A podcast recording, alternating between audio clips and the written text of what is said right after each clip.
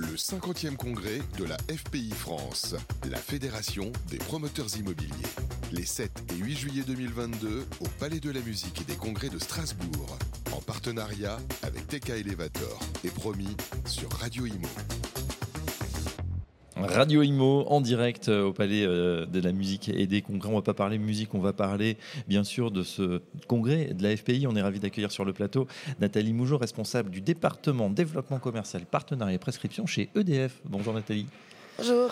Avec vous, on va euh, évoquer bah voilà, tout ce qui se passe sur EDF. Enfin, il faudrait faire toute une émission, ça va être long. On va déjà noter les raisons de votre présence sur, sur ce salon. Pourquoi c'est important d'être partenaire de la Fédération des promoteurs immobiliers?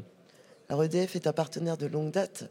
Euh, le secteur de l'immobilier est le, deuxième émetteur de CO2 euh, en, France.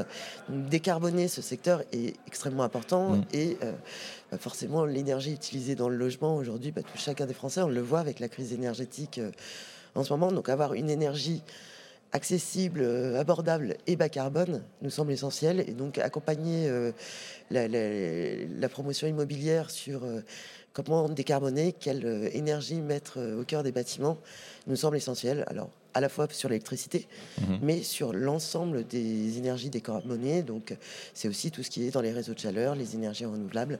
Voilà. Il n'y a pas que l'électricité. À travers le groupe EDF et ses filiales, on a un certain nombre de solutions euh, que l'on peut apporter. Et c'est tant mieux, c'est vrai que bah, l'appel a été lancé, hein, d'ailleurs, les énergéticiens, pour euh, un appel à la, sobriété hein, de la part de, tous les Français. On sait qu'on aura peut-être, euh, allez, peut-être pas des, coupures hein, cet hiver, mais c'est vrai qu'on essaye de se passer du gaz russe en particulier. Bah, ça reporte évidemment sur, le réseau, qui lui-même est en tension, si j'ose m'exprimer ainsi, puisqu'il y a pas mal de réacteurs qui sont en ce moment bah, voilà, en, rénovation à l'arrêt.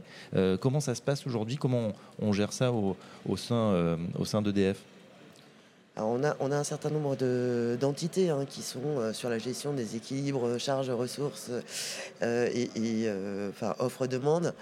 effectivement, d'où cet appel quand même des trois plus grands énergéticiens français pour la sobriété. Alors, ça s'applique un peu moins sur la promotion immobilière parce qu'effectivement, mmh. les nouvelles réglementations, au fur et à mesure, ont, ont intégré finalement ont intégré la sobriété énergétique. Euh, on le voit avec euh, une dose supplémentaire encore avec l'ARE 2020. Euh, pour autant, 75% des logements qui existeront en 2050 sont déjà existants. Donc c'est sur cela où il y a un gros travail à faire. Et c'est ce que prévoit d'ailleurs la stratégie nationale bas carbone, puisqu'elle prévoit que sur ce parc existant, donc tout bâtiment, hein, qu'il s'agisse de tertiaire comme de logement, il faut réduire de 45% euh, la consommation, donc euh, là c'est mhm. une vraie sobriété, euh, et décarboner complètement les énergies mises dans ce bâtiment. Et on pense en particulier hein, aux 4 millions et demi, je crois, de passoires, passoires thermiques, hein, c'est comme ça qu'on les appelle, qui, sont, qui font une énorme déperdition évidemment d'énergie également. Tout à fait. Donc tout, on, voit apparaître un certain nombre de textes législatifs. Hein. On a beaucoup parlé du neuf effectivement et de l'ARE 2020. à côté de ça, il y a la loi climat et résilience qui a, je rappelle, imposé un certain nombre d'obligations de rénovation mhm. et l'interdiction progressive euh, de location des logements les plus énergivores. Donc il va falloir que tous les propriétaires bailleurs euh, modifient, je dirais, un peu leur comportement. Ils avaient tendance à peu investir dans les logements qu'ils louaient. Demain, euh, dès, 2023, certains logements ne pourront plus être loués s'ils ne sont pas rénovés. Et donc c'est demain, on pense, voilà, tous ceux qui nous écoutent, effectivement, le, coup près voilà, peut arriver pour certains logements. Il faut vérifier évidemment son, sa, classification, sa, note énergétique et, euh, et, faire les travaux euh, si nécessaire. Ça veut dire que finalement, pour tous ceux et ils sont nombreux les promoteurs qui sont là avec nous aujourd'hui. Euh, eux, ils sont déjà en ordre de marche. Les nouveaux bâtiments, tout ce qui va sortir seront parfaitement aux normes.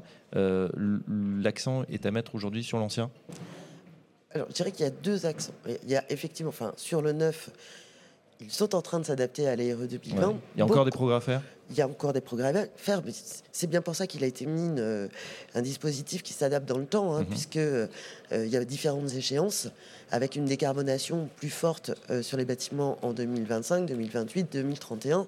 Donc il y a déjà un certain nombre de seuils qui ont été mis euh, de décarbonation qui sont progressivement de plus en plus forts. Donc, ils sont. Alors, certains ont déjà choisi euh, d'aller chercher les critères de 2028 ou de 2031. Donc, certains font le choix ambitieux d'essayer de répondre dès maintenant à des contraintes de dans 10 Mhm. ans. C'est pas évident parce que derrière, ça veut dire l'adaptation des matériaux, ça veut dire l'adaptation des équipements. Et ce qu'il faut voir, c'est que le bâtiment aujourd'hui est le secteur qui va entraîner toute l'industrie. Et on Ouais. voit les industriels sont en train de se transformer. Ils veulent décarboner. Ils sont obligés de faire des fiches FDES, euh, PEP, euh, montrant que leurs produits sont bas carbone. Et donc, le bâtiment est en train de traîner, enfin d'entraîner Mm. l'industrie et avec un, un- une, une inv- un investissement dans l'industrie qui s'était rarement fait en France jusque-là. Ouais. Alors- Donc là, on met le paquet, finalement, on, est, on rattrape. Est-ce que justement, sur ce, sur ce bâtiment bas, bas carbone, il y a un, un socle de bonnes pratiques euh, qu'il faut mettre en œuvre et partager euh, au maximum pour l'ensemble de la, de la place? Oui, et on- grâce à l'AFPI, euh, il y a un partenariat qu'on avait fait avec l'AFPI pour parrainer les pyramides bas carbone. Depuis cinq ans, Mm. on met déjà en avant euh, des, des promoteurs qui, qui avaient anticipé et qui s'étaient déjà mis dans des pratiques euh, bas carbone. Certains ont fait il y a un an, deux ans, euh, déjà des bâtiments, voire même plus, des bâtiments qui répondaient quasiment déjà entièrement à la RE 2020.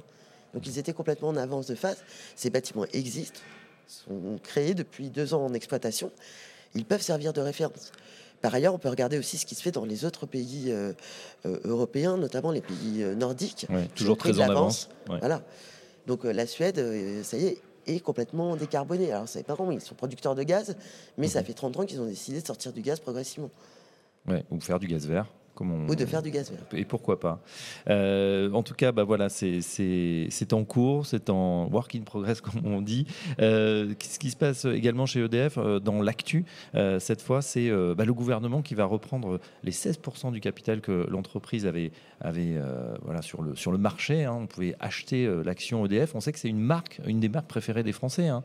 Euh, EDF, qu'est-ce que ça va changer quelque chose que, que l'État renationalise comme ça la, la société? Ça, ça va permettre de répondre aux ambitions euh, fixées par euh, le, le plan pluriannuel euh, de l'énergie ou par euh, la stratégie nationale bas carbone. Aujourd'hui, on, on le voit, enfin, avec toute la crise énergétique qui se passe, on a demandé à EDF de faire des efforts énormes à travers l'AREN+, le dispositif, un dispositif un peu complexe, mais qui a consisté à donner 20 TWh à nos concurrents d'une énergie à prix À peu prix cher, cassé. que, que nous-mêmes, on a Ouais. dû aller racheter sur le marché à un prix dix fois supérieur. Ça a coûté euh, plus. Je crois que c'est quoi Vous vendiez à peu près sur- aux alentours de 40 euros pour acheter sur marché spot à plus de 200, euh, 200 voire euros. à 300, euh, enfin Ouais. la période où ça a été fait, c'était. Parce que là, on est sur un marché De... l'offre et de la demande. Et Tout donc, à fait. euh, voilà. Donc ça, dans le même temps, euh, on était contraint par euh, le bouclier tarifaire à, ne pas augmenter les prix de l'électricité, en tout cas pour tout ce qui était encore au tarif régulé, 4%. Le coût pour l'entreprise, c'est près de 10 milliards sur son EBITDA. Euh, et dans le même temps, il faut investir dans six nouveaux EP, EPR, dans euh, des énergies renouvelables. Donc il y a un moment, on le voit, on ne peut pas tout demander à une entreprise. On ne le ferait pas sur une entreprise euh, 100% privée.